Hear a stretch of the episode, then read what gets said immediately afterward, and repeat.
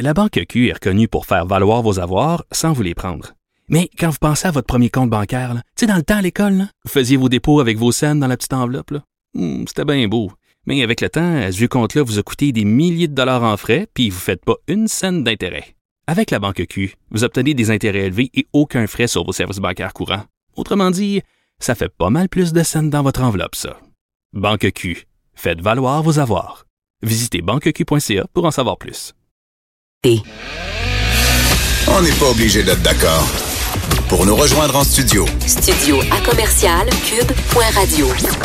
Appelez ou textez 187 Cube Radio. 1877 827 2346.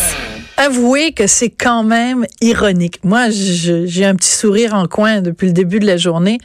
C'est quand même ironique. Hier soir, à Tout le monde en parle sur les ondes de Radio-Canada, Jean-François Lisée, ex-chef du PQ, dit qu'il a écrit un livre parce qu'il est fâché que les gens arrêtent pas de dire le PQ est mort, le PQ est moribond, le PQ est en voie d'être débranché, le PQ est sur les re- respirateurs artificiels. C'est faux. Même pas 24 heures plus tard. Même pas 24 heures plus tard, le lendemain, la plus jeune députée du PQ, Catherine Fournier, démissionne en disant le PQ, c'est mort. Avouez quand même que c'est assez ironique. On va en parler avec Lise Ravary. Bonjour Lise. Hey, bonjour, Sophie. Quand même, c'est assez Ouais, drôle, quand là. même, hein, euh, que pour dire c'est mort, c'est rare que c'est les jeunes qui disent ça. Je veux Ben oui. C'est, l'espoir, c'est la jeunesse, euh, l'avenir. Et puis, euh, bang, bang, bang, elle démissionne. Elle, elle expédie son ancien Oui. parti sur les arrière-arrière-bancs de l'Assemblée nationale parce qu'ils perdent leur statut de, de troisième opposition. Ben, ça a pas l'air. Je je suis pas sûre, euh, Lise. Je, je suis désolée. J'ai l'impression que, en fait, quand ils ont fait l'entente avec les deux partis de deuxième opposition, parce qu'on s'entend que l'opposition officielle, c'est les libéraux. Quand ils ont fait l'entente avec les deux partis de deuxième opposition, soit Québec solidaire et le PQ, qui étaient tous les deux avec 10 euh, élus, euh, c'était spécifié dans la lettre d'entente que ce serait pour les quatre ans de mandat. Donc, même si le PQ tombe à neuf avec Catherine, le départ de Catherine Fournier, ils devraient quand même garder normalement leur statut de deuxième opposition. Eh, chose certaine, de perdre une députée et de Ah, se retrouver terrible. avec un député de moins que Québec solidaire, Ich. disons que ça n'envoie pas le message que ça va bien au Parti québécois. Ça, je, si elle avait voulu ajouter un clou dans un hypothétique cercueil, euh, écoute, c'est un beau clou euh, plaqué or, là. En effet. Alors écoute, euh, en fait, tout ça est, euh, je, je, je faisais ce lien-là parce que hier soir, Jean-François Lisée, donc, euh, qui a écrit son livre Qui veut la peau du Parti québécois, était à Tout le monde en parle. Et écoute, à la fin de, Mm. Euh, de l'en- de l'entretien, dans lequel il disait, oui, OK, j'assume une certaine part de responsabilité, sauf qu'il n'a jamais dit en, quoi lui était responsable de la déconfiture du PQ. Toujours est-il qu'à la fin, Danny Turcotte, le fou du roi, remet toujours une carte aux invités. Dans ce cas-ci, voici ce qui s'est passé. Un extrait en Way Joanie. Ça, moi, j'ai pas écrit un livre, j'ai écrit une carte. Oui. Je vais te la redonner. je trouve ça un peu cheap. Sais, franchement, là. Voulez-vous que je la lise? Non, je vais. Quelle chance vous avez, vous côtoyez quotidiennement la personne que vous aimez la- le plus au monde, c'est vrai. Je côtoie euh, ma blonde, Sylvie, qui est ici. Il la lit même pas. C'est quoi la Ben, tu sais, c'est toujours le même. je vais la lire euh, avec c'est tou- C'est toujours la même ornière. Lisez, il est prétentieux, il s'aime, il se regarde dans le miroir. Tu sais, je veux dire. Je vais vous la lire, Est-ce moi. que tu trouves ça drôle? Oui. Tu trouves ça drôle? Vas-y. Non. Quelle chance vous avez? Vous côtoyez quotidiennement la personne que vous aimez le plus au monde, vous habitez son corps et comble du bonheur, son nom est Jean-François Lisée. Alors on entend, on entend Jean-François à la fin, donc euh, Jean-François Lisée qui dit euh, c'est vraiment pas drôle.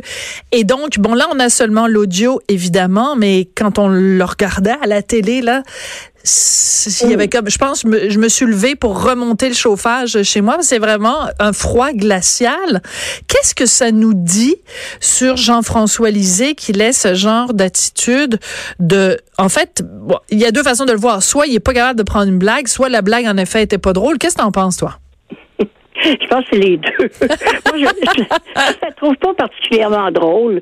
C'est vrai que quand on quand on veut taper sur euh, Jean-François Lisée, euh, que ce soit des humoristes euh, au bye-bye, c'est toujours la même chose qu'on fait. On ressent son, son côté un peu hautain, un peu... Tu sais, c'est comme, allô, là, dites-moi quelque chose que je sais pas c'était pas c'était pas c'était pas sa meilleure de la finesse de Danny Turcotte cette carte là ouais. mais en même temps est-ce que Jean-François a trop réagi? Peut-être euh, à mon avis, il aurait, je trouve qu'il a réagi un peu trop. Euh, il aurait pu retourner ça contre Danny facilement. Le, malaise, à mon avis, n'était pas nécessaire. Ouais, mais il y, a, quelque chose que je trouve très particulier. Puis pour moi, c'est le mystère lisé. C'est-à-dire que Jean-François, je vais l'appeler Jean-François parce que je, je, ferai de cachette à personne. C'est pas, pas un ami, c'est pas un intime, mais c'est quelqu'un que j'ai eu l'occasion de croiser euh, dans le temps où il était journaliste et croiser aussi depuis qu'il est politicien. Et on se tutoie dans la vie de tous les jours, donc je veux pas faire donner du monsieur Lisée. Bon, peu importe. Jean-François, dans la vie de tous les jours, c'est quelqu'un, c'est un grand esprit, c'est un homme extrêmement érudit, euh, c'est un brillant analyste. Écoute, c'est pas pour rien. Parmi les meilleurs discours politiques de l'histoire du Québec, c'est lui qui en, a écrit euh, une, une, bonne partie. Euh, et euh, c'était un journaliste absolument extraordinaire à l'actualité. Bon. Et il est drôle. C'est un gars qui peut être très rigolo, très sympathique, mais il n'arrive pas à faire passer sur la scène publique ce côté-là drôle, ce, côté euh, autodérision et tout ça. Ce qui fait qu'il reste pogné avec cette image-là de gars euh, princier. Et je, je comprends pas pourquoi il n'arrive pas à briser cette image-là. Ben, c'est sûr que si on continue à faire des blagues sur son dos à partir de ça, ça va perpétuer, ça aide pas. Euh, moi, je pense qu'il y a un certain nombre de Québécois qui l'ont pris en grippe selon le principe suivant. Euh, moi, c'est ma mère qui m'a qui m'a dit que ah. ce principe-là existait au Québec. Je ne le savais pas. Elle m'a dit, et mon père aussi, les deux, m'ont dit, ma petite fille, au Québec, il y a un problème. Quand ta tête dépasse, le monde n'aime pas ça. Hmm. Alors, je pense que la tête de Jean-François dépasse depuis très longtemps, pour toutes sortes de raisons. Euh, comme que tu viens de nommer, toutes les choses qu'il a accomplies. Euh, puis euh, en plus de ça, il, il joue pas à la fausse humilité, là, tu sais, l'espèce de hum, voyons donc, je sais pas si que ça. Tu sais, c'est quelqu'un qui tient debout, je suis qui je suis, puis prenez-moi ou prenez-moi pas, puis dans mes contradictions, d'ailleurs, quand il a fait sa sortie contre Québec solidaire au débat, tu sais, c'était du grand, Jean-François Léger. Ce genre de choses complètement imprévues qu'il peut faire. Ouais. Tu sais, c'est quelqu'un qui, qui est euh, hors norme. Il est hors norme. Oui, mon norme. Et, et on n'aime pas ça, les hors normes qui s'affichent hors normes. Hmm. Mais, mais est-ce qu'il n'y a pas aussi euh, quelque chose que les gens reprochent à Jean-François Lisée, qui est, bon, il s'exprime dans un français impeccable, euh, il a peut-être pas un gros accent québécois. Euh, euh, il a euh, épousé une Française, ses enfants vivent en France, enfin certains de ses enfants, puisqu'il a deux, deux mariages. Est-ce qu'il n'y a pas un peu ce côté haine des intellectuels, anti-intellectualisme chez, chez les Québécois qui, qui ressort quand les gens aiment taper sur Jean-François Lisée?